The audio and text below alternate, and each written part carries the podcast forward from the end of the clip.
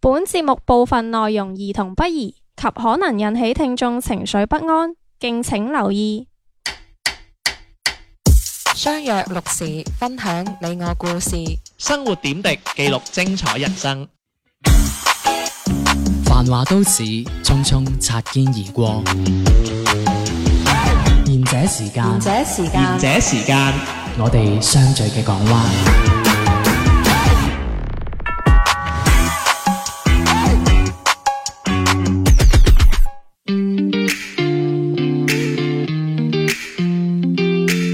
大家好，呢個節目係賢者時間，細佬地地天天。我係阿迪，我係小明，係唔好意思專登撩出揚你你嘅啫。你成日都撩我隻腳噶啦，啊，點解有冤枉， 我跛噶。又點解啊對你兩個係嘛？喂係，哦咁點啊哦，喂，最近我啊，即係唔俾你講，係唔好意思，呃講啦。開開開開頭啦，正文啦，你入咁啦啊，，入播啦歌，播歌，播歌，我想。今日節目到此結我束，想我想播相思風雨中，我想發嗱分呢飛排我燕，睇啲 fashion 嘢啦，咁啊即係 Fashion 係啊，即係。發神啊！係啦， 即係自己唔係好 fashion 咁啦。咁我就睇到篇好得意嘅文章，就話即係誒北韓嗰邊即係朝鮮國，小心啲講嘢唔啊！係北韓係啊，北韓。人民銀行啊，北韓，韓係朝鮮國啦，係咁佢佢個就人寒啊，仲仲濕添，孤寒。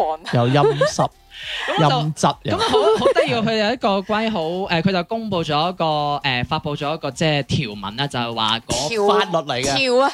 誒一個頒布嘅命喂，你唔好再喺度玩一隻一隻字 啦吓，玩一兩下算啦，咁啊死玩真係批評完啦。係咁就有外媒啦，即係就誒、呃、報道就話呢個北韓嗰邊咧就頒布咗一個命令，就話禁止人民啊穿呢個緊身牛仔褲。啱啊，好緊嘅真係。好突嘅咩？咁啊，除咗呢好緊啲，啊即係除咗呢啲誒呢個牛仔褲之外，佢話唔啱、唔合格嘅造型啦，同埋着得太時尚啦、太外國咧，都係實屬違法嘅。啱啦。咁點樣着先叫太外國 啊？染金毛啊你唔可以着得太 fashion，例例如唔可以着有 logo T 嘅嘢。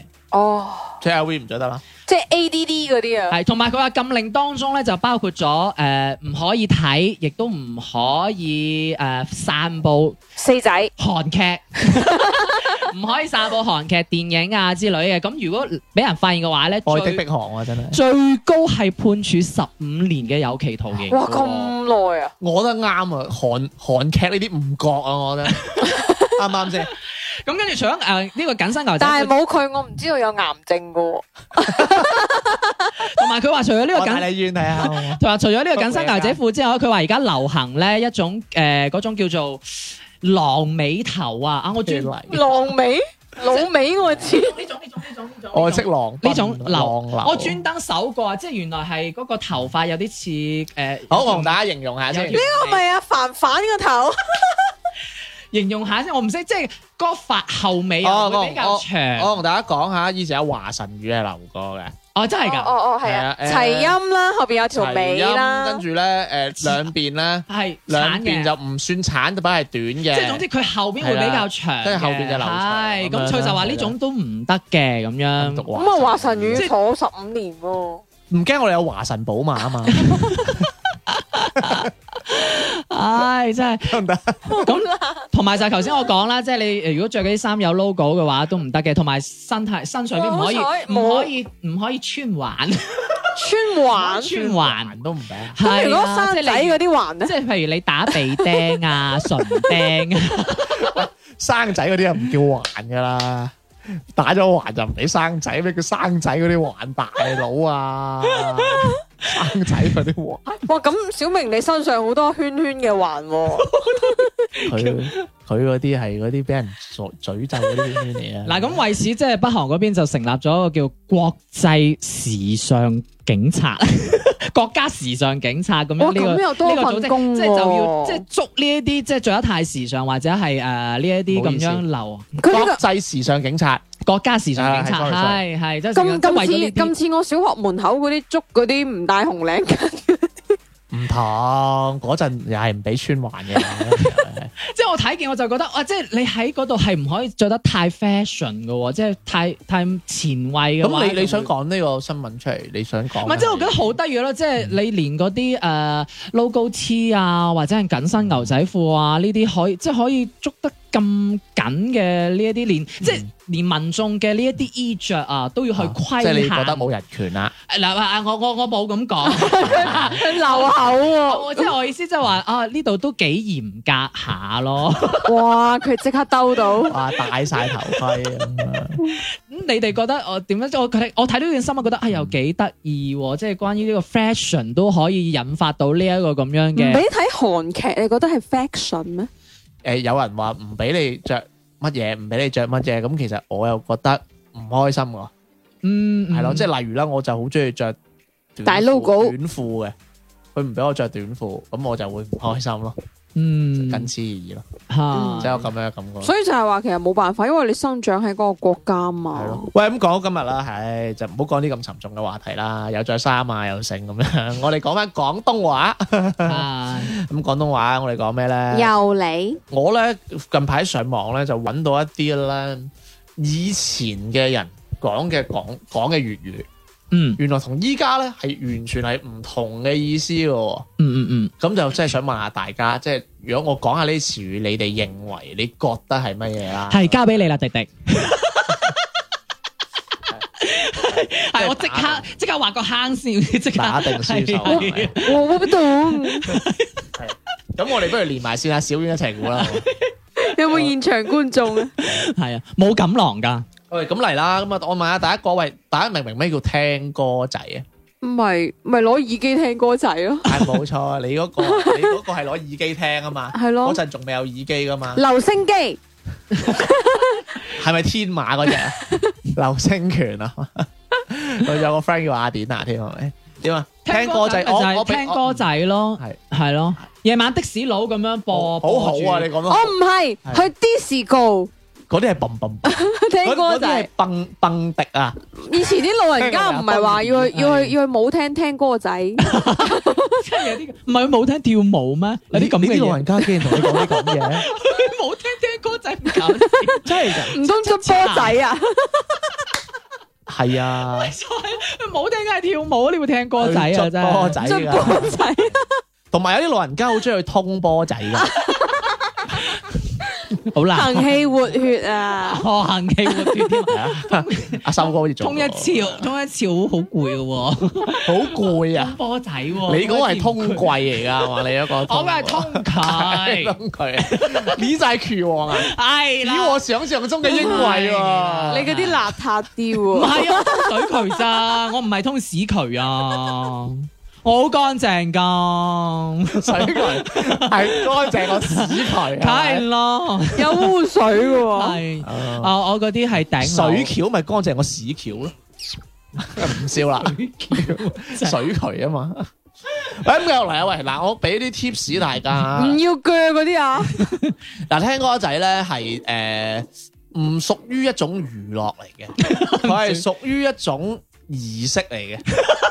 我突然間諗起羅蘭姐啊，我知我知，啊咁犀利啊，誒應該係應該係冇得誒有補答啊先人走咗去聽歌仔，啊，好好犀神喎利喎梗係錯啦，係指破地獄，唔係啦，係你 講嗰個係啦係啦，破地即獄。係有人走咗，先人走咗，咁你就要去誒送佢最後一程，咁點解叫聽歌仔啊？因為你要誒默哀嘛，嚇默哀就要叫聽嗰啲歌播嗰啲歌咯，唔係你明咩叫默哀啊，大佬啊？窒喎頭先，佢唔佢佢係你你有冇你有冇試過播歌默哀啊，大佬？唔係一路播歌一路默哀咩嗰？啲叫誒聽歌仔就係聽佢個即係好聽啲播咯，雲光啊？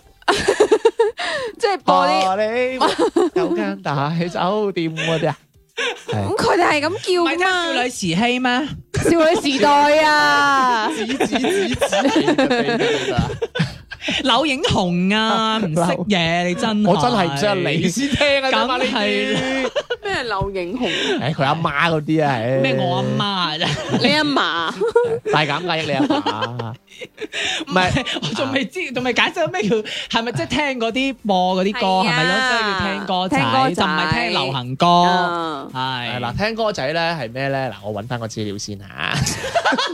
佢 話咧舊時咧珠三角粵語地區咧，如果有人去世嘅話咧，就會做法事啊。咁咧做法事嗰陣咧，就有嗰啲 D 打啊、攞啊、羅啊嗰啲之類啊， 攞羅打攞咁拉二打胡攞啊，揾你啊嘛，係啊之類嘅嗰啲樂器咧都會出場嘅。咁法師咧就就會根據樂器嘅節奏咧嚟吟唱一大段嘅內容㗎。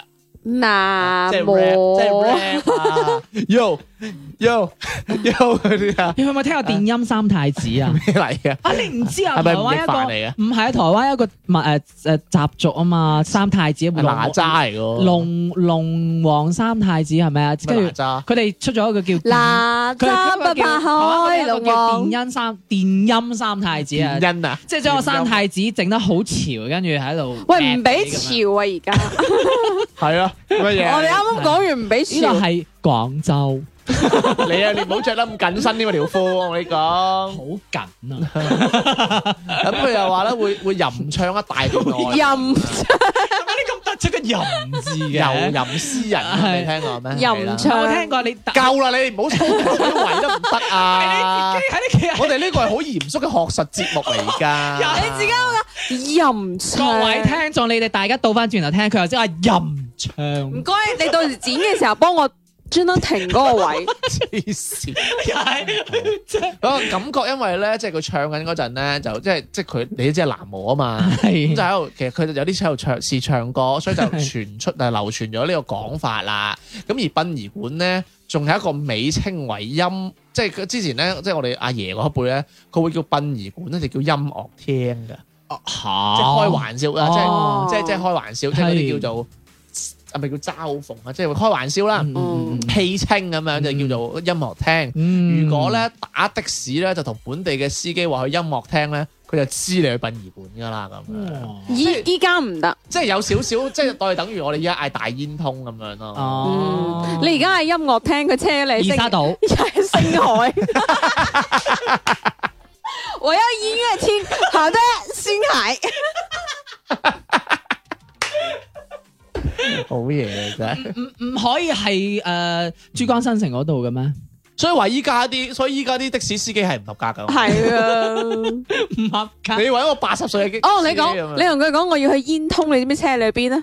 琶洲，發咗係啊，真係煙通係咪？車你去黃埔石化係啊堂啊，佢當你去嗰度飲啤 酒。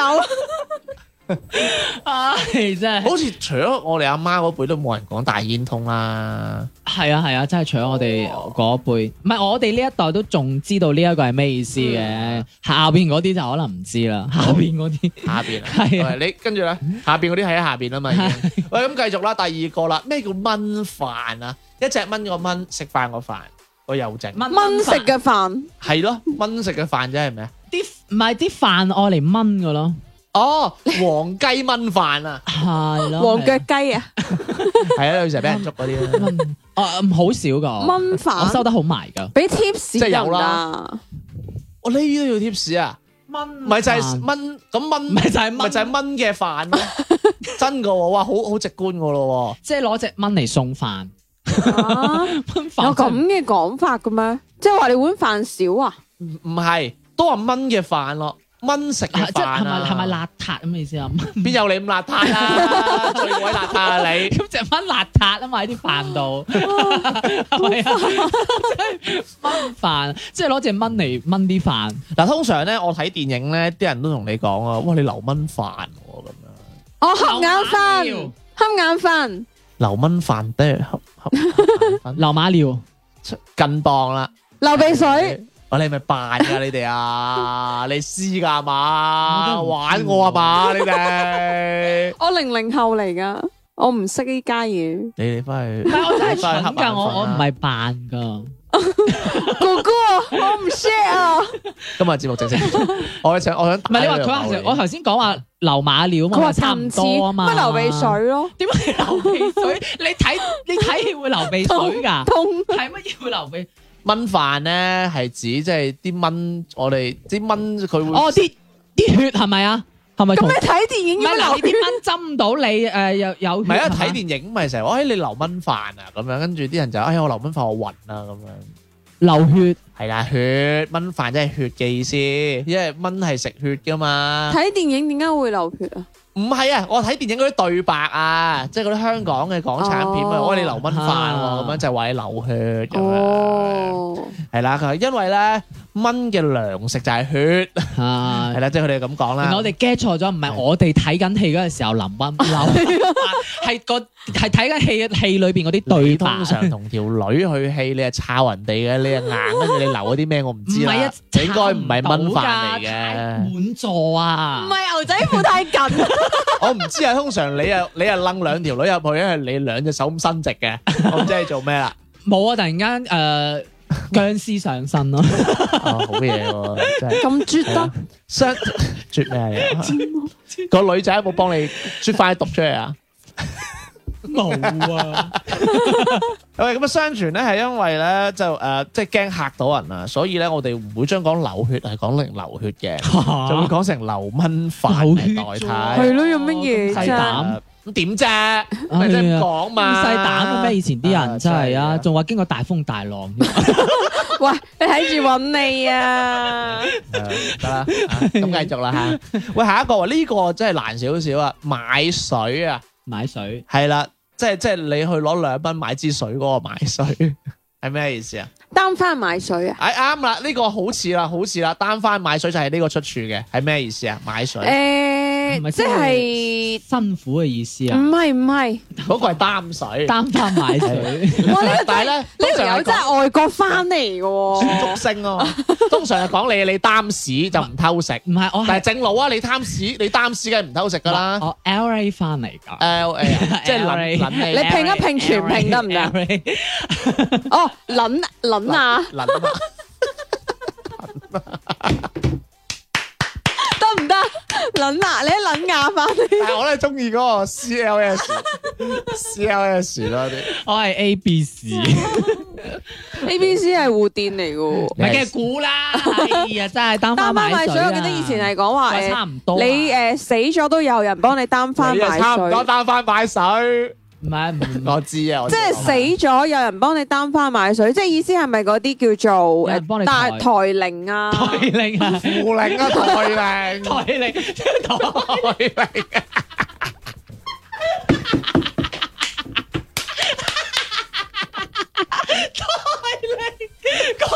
嗱，我唔理啊，我唔理。以後你死咗咧，我嗌你啲子孫就抬住你嘅，唔扶噶。好似攞冠軍咁樣抬，諗住要高我個頭咁樣嘅。呢個位俾我笑三分鐘先。台令咩令啊？唉呀，要請埋羅蘭姐出嚟先得啊，你慢慢笑啊，我我有講啊。你好嘛咁叻，你講啊！嗱，買水咧就有種講法咧，就係同咧治喪嘅時候咧有個儀式叫擔幡買水有關嘅。咁擔幡咧係指出殯嗰日咧，孝子手執一棍啊，棍端咧就綁有白色嘅嗰啲咁樣嘅布啦，咁樣即係飄下飄下嗰啲死人嘢啦。 咁咧就為之幡，咁咧就告知咧喪事之用嘅。你笑乜諗咧？覺得好笑。到你繼續哦啊！，跟住咧買水咧就即係買天水啊，係指大檢之日啊，係孝子手執一杯 於一砵啊，一砵沿街痛哭啊，即係你要攞住嗰支咁嘅水喺度喊，跟住行至有呢、個即係碼頭嘅地方咧，就攞啲小錢咧就掉入個河入邊啊。係然後咧就用個 boot 咧嚟裝水，回家咧就為遺體咧就擦拭佢個身體咧就以潔淨亡靈。係啊，個 boot 啦，boot 仔高個 boot 啊撥啦， boot boot 車個啊 boot 啦。我係放屁，喂，你唔好笑埋啲咁低級嘅位啦，好高級噶我哋節 目個，台令我仲未笑完。即係台鈴都要放屁，係咪？唔係啊！你啱啱要潑水啊！唔係，佢攞個個個缽缽仔嗰個缽啊， 係嗯即係個缽啦，就攞個缽咧，就你要去攞嗰啲地方就你去碼頭咁啊，就係即係你要扶噶嘛，你要係抬鈴啊嘛，係抬抬抬抬咁你抬到鬼死咁，就係 抬有啲可能有水嘅地方，咁就攞嗰個缽咧，咁就。咁就咁啊，滗滗啲水翻兜嚟，水咁啊得翻去咧就抹啊，滴滴條絲，哦，咁啊咁啊就就潔淨靈體。喂，咁慘啦，嗰地方冇水咁點算？佢唔使驚，去銀河。係啦，後來咧，哦，關於呢個銀河公墓啦，真係，原來附近有水啊！銀係，但但係你講緊嗰間酒店啊？嗰間叫嘅星河啊，咩 Galaxy 啊，澳門嗰間啊，我唔知啊。OK，咁啊，後來咧就會用嚟咧買水咧就鬧人、咒人哋咁樣噶係喎。你哋個買水啊咁樣咁。但係你打打啦！我成日嗌人買水係喎，咯，打你人幫我波買支 水。我哋打波，我中意同人講，你幫我買啲怡寶啊，咁樣樣噶咁唔嘛，係講買水嘛，講買支怡寶。都會講買水，買買盒水谷係啊啊買買啲水，買大水添。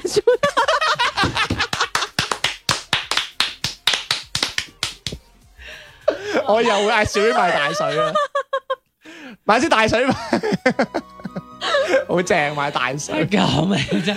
好啦好啦好啦，咁啊咁啊，扶靈呢壇嘢就聽首歌翻嚟講啊。我問點會從前咁天真？不追名利，不染紅塵，相信美夢可變真。我問點會從前咁可親？不知懷恨，不結仇人。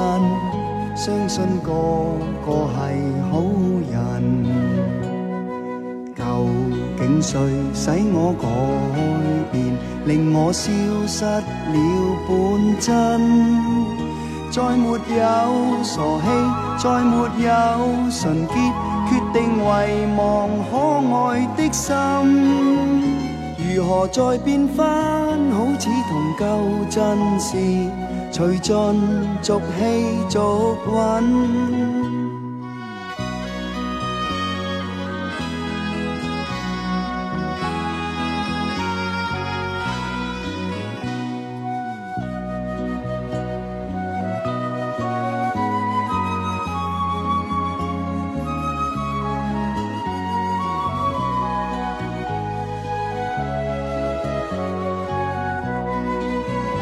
我問點會從前咁天真？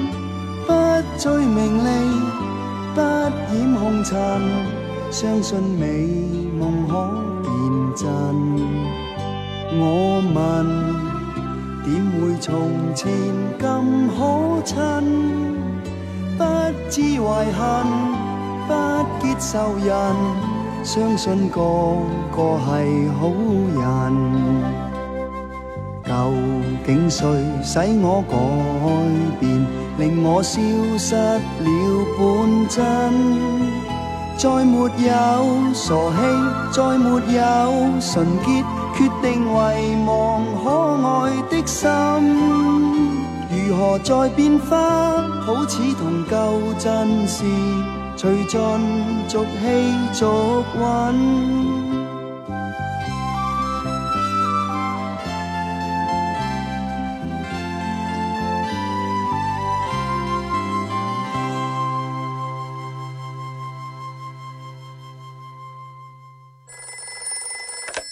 もしもし喂，師妹，もしもし賢者時間下半 part 開始啦，何こ講れ咩日文啫？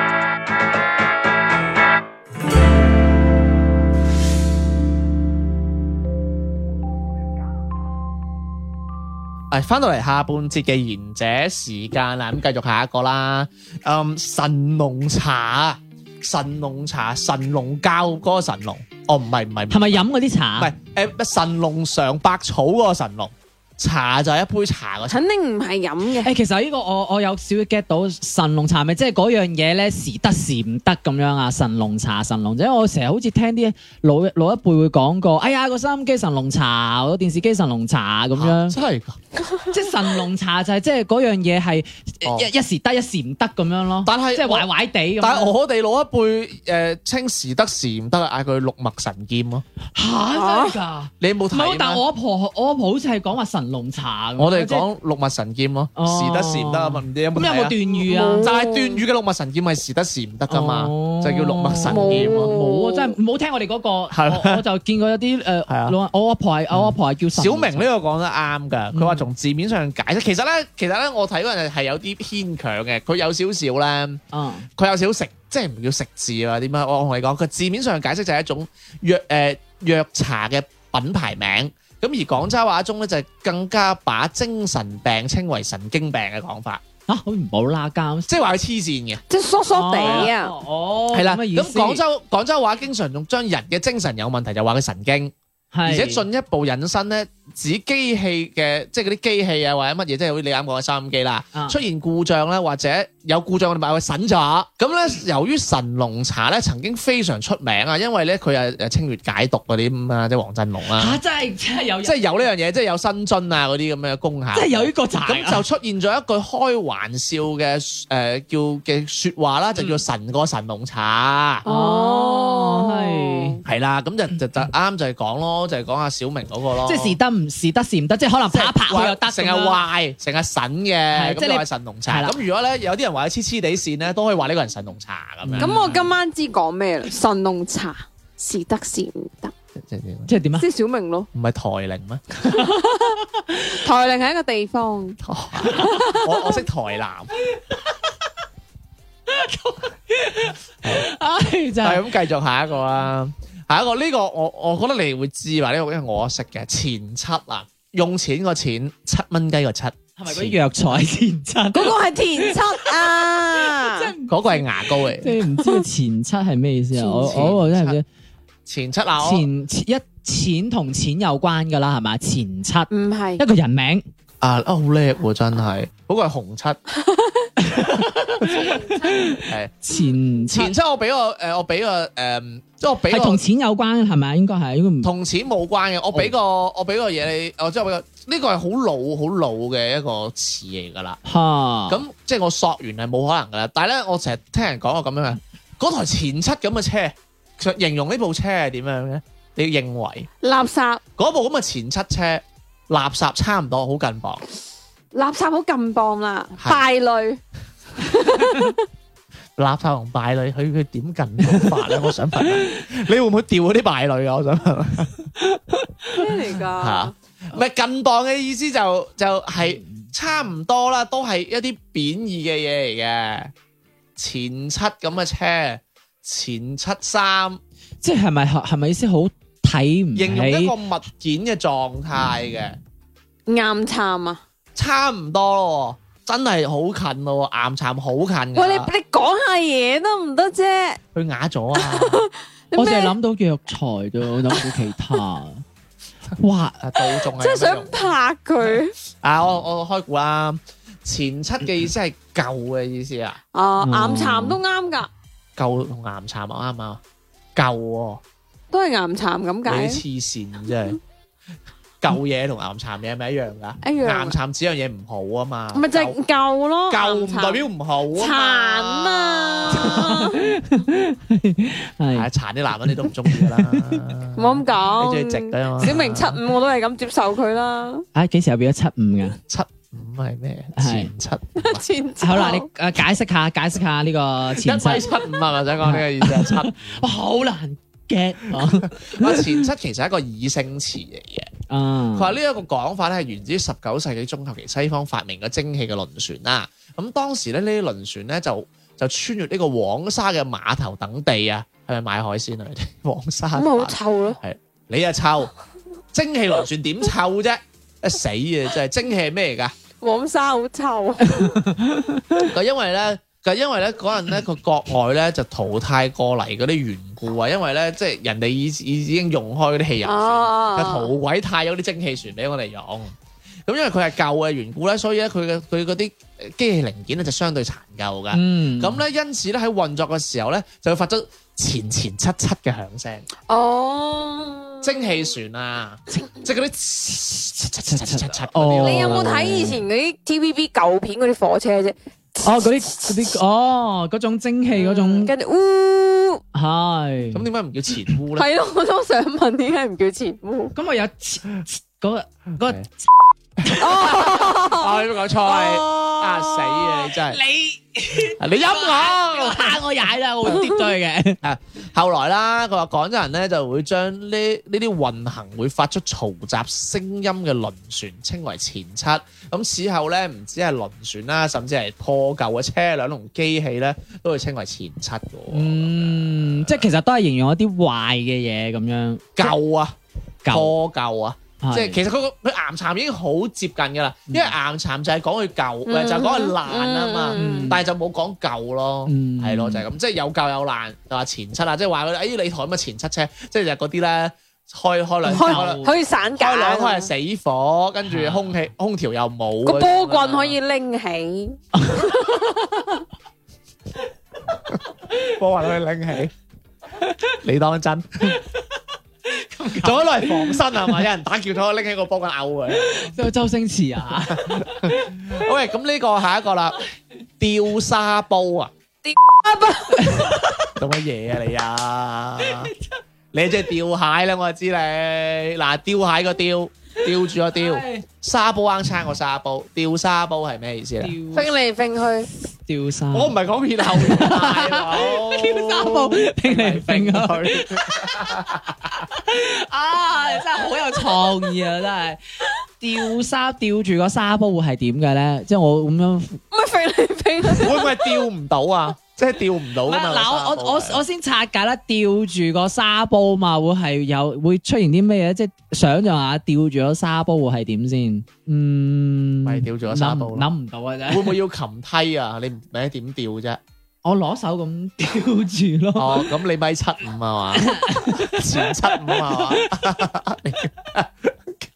有冇啲提示先？吊嗱我沙煲我諗下先，嗱，即係咧，比如嗱，即係咧呢個詞，你唔好咁誒 focus 佢吊起個沙煲，啊你 focus 翻個沙煲，沙煲攞嚟做咩嘅先？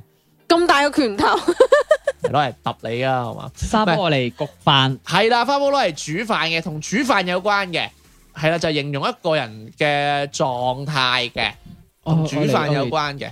同煮飯有關啊，沙中眼瞓啊，中眼瞓同煮飯有咩關係啊，大佬啊！我食完飯眼瞓啊 嘛，真係死！唔係即係咁樣，點講咧？你俾啲好啲 tips 都唔嗱你嗱得你記好辛苦嗱你記唔記得咧？以前咧有有時叫打爛人哋個飯碗啊，啊，打爛人個飯碗，人哋咪冇飯食咯。咁打爛人個飯碗，我哋係指斷人，米米飯，嗯但係斷人衣食啊嘛。啊，咁呢度個沙煲就有啲似嗰個感覺啦，即係佢都係煮飯嘅嘢嚟噶嘛，嚇就有啲似飯碗嘅乜嘢啦。咁你覺得係咩咧？將個沙煲吊住咁係乜嘢咧？保住個飯碗，哦，唔俾你食，係啦，咁跟住咧，保住個唔飯係碗，咩食唔到啦？你吊住你咪係啊用唔到嚟煮飯咯。嚇咁即係點啊？還係還啦你 吊住你你咁高啊，梗係俾人玩啦。吊住食唔到咪就係，你做啊咩？你話你好似抌晒咁唔係啊，抌晒春咁 我啊唔知點形容嗰種感覺，即係好你啦，即係開你食估啦唔到，開估，啊，開估啦，啊，即係咁樣嘅沙煲係攞嚟煮飯嘅，嗯，咁因為就因為你將你個人哋個沙煲吊起咗，咁啊冇得煮飯咯，吊住你條癮，唔係唔係冇得啊冇得煮飯咯，咁冇就證明就冇得煮飯就唔煮飯啦，係咁唔煮飯就比喻因為失業啊而而生活嘅來源斷絕咗，咁咪就係斷米飯咯，我俾晒 tips 你啦，係啊 死你真係你頭先嗰啲錄唔 到喎， 你俾鬼晒貼紙啊！咁咪叫人米飯咯，我知啊，死嘢！啊！我知阿媽係女人咯，咁你唔你答答唔到咩頭先？死嘢真頭係。先有答到嘅原來你，話食唔到 嘛？不過舊時代咧，佢話沙煲咧係用嚟煲飯食嘅，咁咧就將佢吊起身咧，顯然咧係就無米可煮啦。哦文雅啲嘅方，文雅啲嘅叫法咧就叫做元元興啊！元啊唔氣，好理佢呢個事，係我識黃君興嘅啫。我淨係識元氣壽司啫，我我都係我都中意黃君興多啲。 喂，咁我講翻呢個啊，即係其實咧，哦，我係阿 Sir 嚟講諗喎，即係你係係唔咯，係因為沙煲咧，我成日諗起沙煲咧，成日都諗起啫煲啊，係因為咧我我唔唔識，知咩係唔係因為你諗下煲仔飯，煲仔飯咯啊沙煲咯。哦，喂，我終於明點解要煲仔飯啊啦，即係原來呢啲係攞嚟煲飯㗎，所以我終於明點解我哋有煲仔飯呢樣嘢啦。哦，因為舊時煲仔飯係嗰個沙煲嚟煲飯㗎嘛，係咁而煲仔飯嘅呢個咁就好明顯，你就煲啲飯咁咪揼啲料咯。係啊係啊，我依家唔係推翻掉沙煲呢個意思係，我即係話原來原來沙煲係攞嚟煮飯嘅，係咁所以怪唔知煲仔飯係咁樣出嚟㗎啦，咁樣。嗯，但係唔係，但係我我好難聯想到佢個答案可以同話你嗰係個咁工作乜好以唔前拉更咁啊！以前嘅嘢就係難 get 啲嘅，咁所以要大家啊用下啲天馬行空嘅諗法咁等我樣啦哦好天馬行空，你有鬼啊你！OK，嗱呢個容易估啊，呢個叫冇牙老虎啊，係咩意思啊？冇牙老虎，係即係有牙老虎啲 friend 啊，炮得快嗰啲啊嘛冇。牙老虎咪即係意思係冇牙冇冇牙力啊！有冇錯嘅？我又覺得差唔多意思。啦，係咯誒，你知啊？你唔係唔係差唔多類似，即係等於嗯係誒點講，即係等於其誒冇牙力即係講嘢嗯冇唔係冇牙老虎唔係好舊嘅啫？我哋阿爺嗰輩都講嘅，嗯佢話呢啲嘢真係冇牙老虎啦。係啊，嗱，我同你講冇牙老虎啊，以前啲宣傳片係有嘅，嗰啲大字報啊咁樣係有嘅。佢會形容一種災難係叫冇冇牙老虎㗎。吓係咩？我我以為係嗰種即係話你好似冇乜實力啊係咯，講嘢冇牙力嗰個叫紙老虎，哦狐假虎威啊嘛，惡啊嘛，但係冇料到嗰啲叫紙老虎，係冇牙老唔虎。哦係因為冇牙老虎意思，即係因為你老虎冇一隻牙啊嘛，咁我咁形容嘅話就等於等於你自己係誒即係靠嚇係嘛？係咯係咯係鱷咯，魚頭老襯底嗰個係， 唔係嗰個係我啦。唔係冇牙老虎係指一種災難，而呢種災難都幾常見嘅，嚇！係啊。誒講完㗎啦，我我以為你啊，係咯，仲想點啊？我以為中國開估添喎，真係啊災難啊！嗯估下呢種係易估㗎，因為咧，佢意思係未講到我哋答案細個嗰陣都有人講過，係一種災難啊，唔會係地震吧？唔係自然災害。佢意思係唔好嘅嘢，有人為嘅呢種災害都哇好近噶咯喎，人為嘅災害有幾多 啊？搶嘢災啊，打劫咁搶嘢同打劫咩區別啫？唔係啊，即係點啊？即係咧，你你放假，你放假，你啲領導會同你講關好晒啲電啊，咪只會咩啊？火燭火燭係啦，就係、火災嘅意思啊。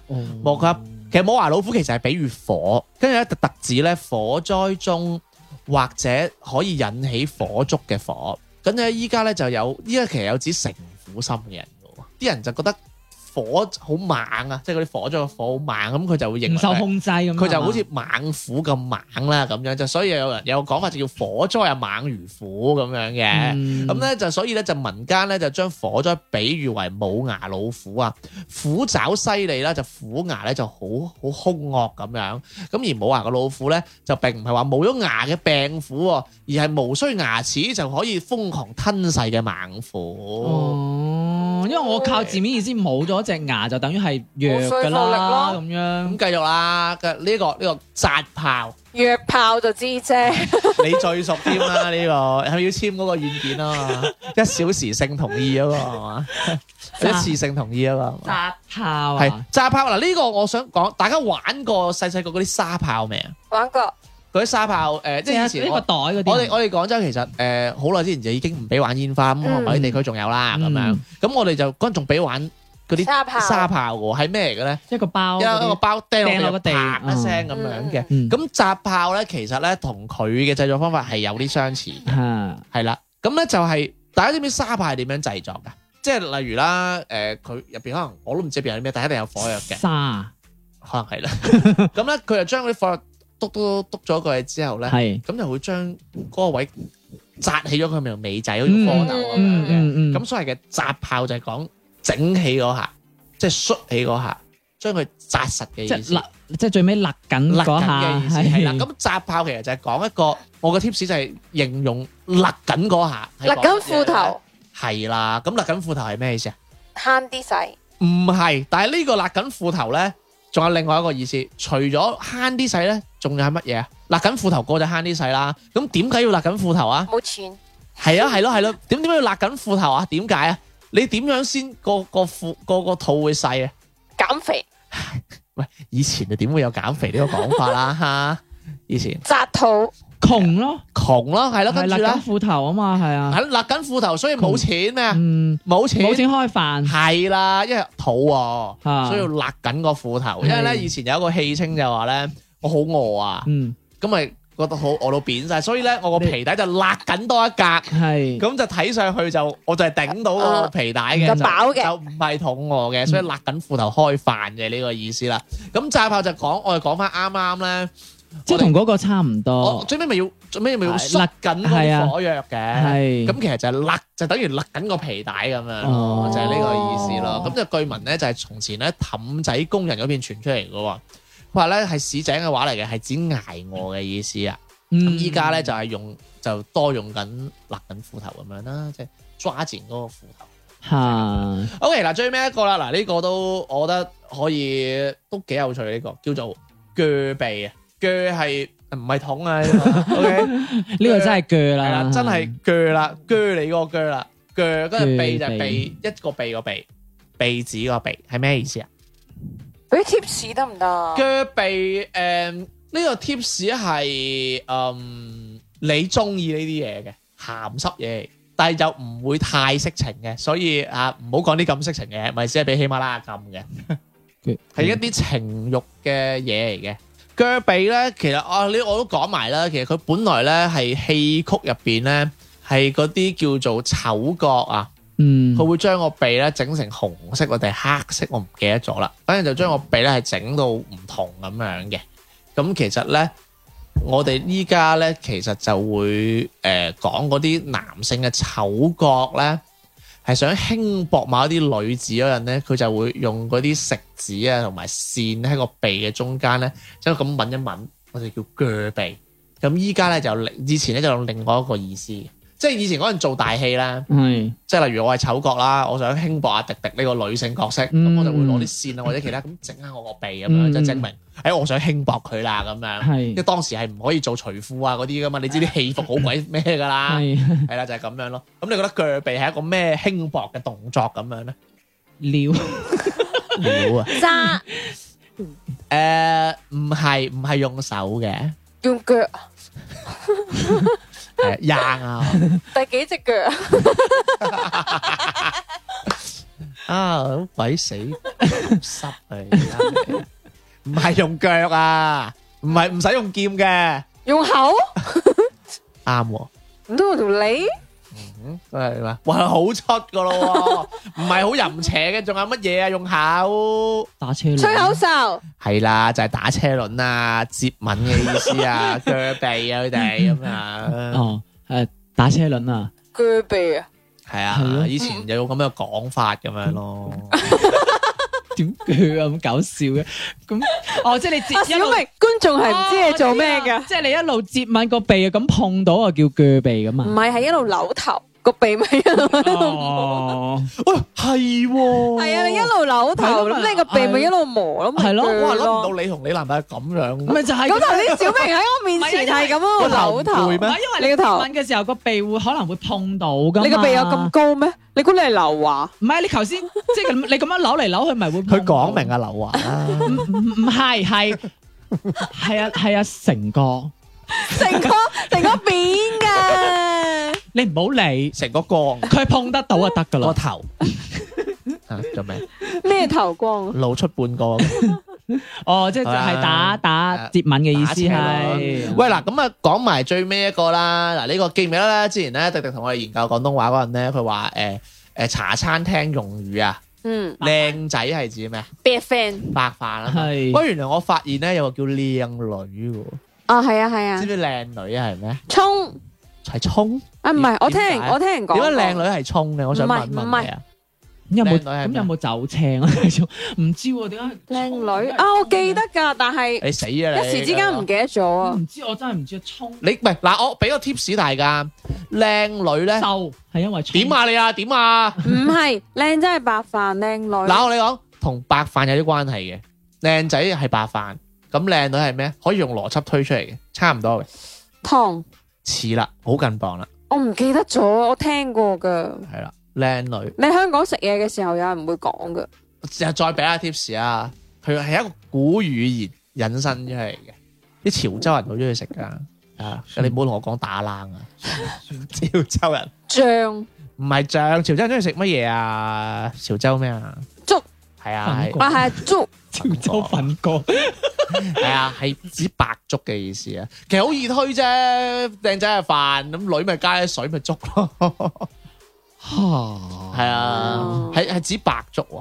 哦。咁你知唔知靚仔行街係咩咁頭啊？先你話葱係真係有個靚仔行街，係你知唔知靚仔行街係咩意思啊？唔知喎，即係白飯大酒咯。唔係我我誒之前講過啦，係啊佢唔知佢佢啊唔。記嘢唔係㗎啊！嘛。頭先你哋話葱咁同你哋嗰個都話唔係葱咯，聽乜鬼啊哦死啊你真係！哦我剪咗佢。佢話葱我喺度鬧鬼佢啦，仲喺度死估咁葱葱都話唔葱係葱咯葱上雲唔係因霄為啊佢！成日都話企得企得，佢又話唔我記得，但係我唔嗯你接嗰套劇啊，《衝上神台》啊，跟住係咩啊？台鈴啊，死仔！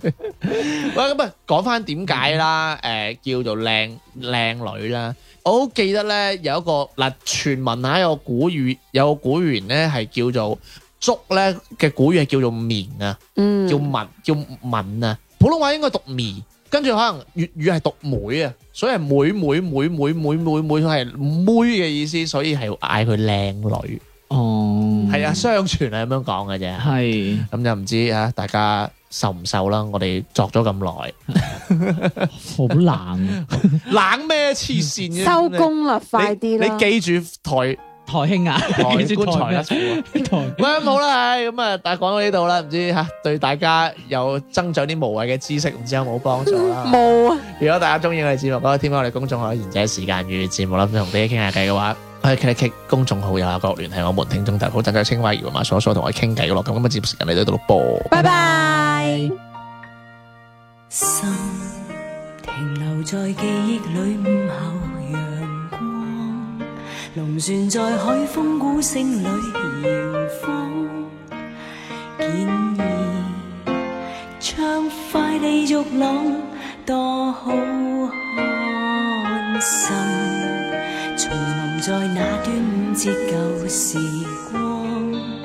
人群在叫囂中打發時光，總不明白，但拍掌裝作愛看比賽戰況。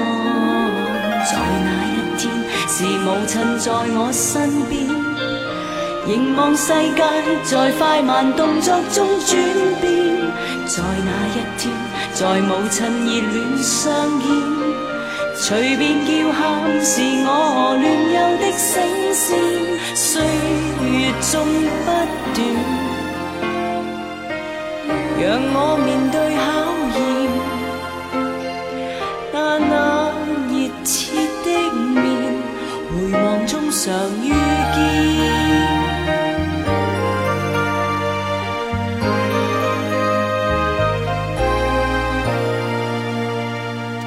心仍懷念遠海裏蕩漾微光，誰曾望遠方祝福我平安？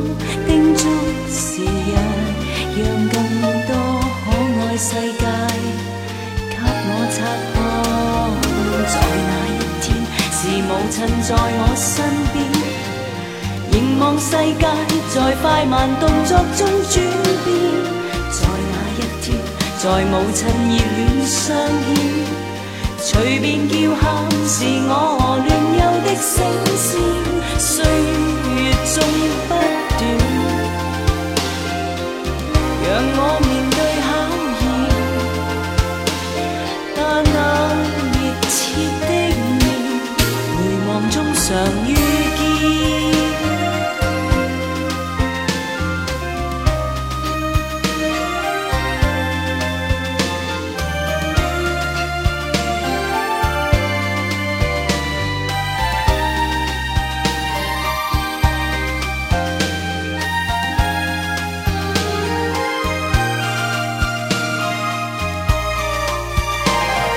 在這一天，是母親在我身邊，垂下兩眼，自願像沒法穿針線。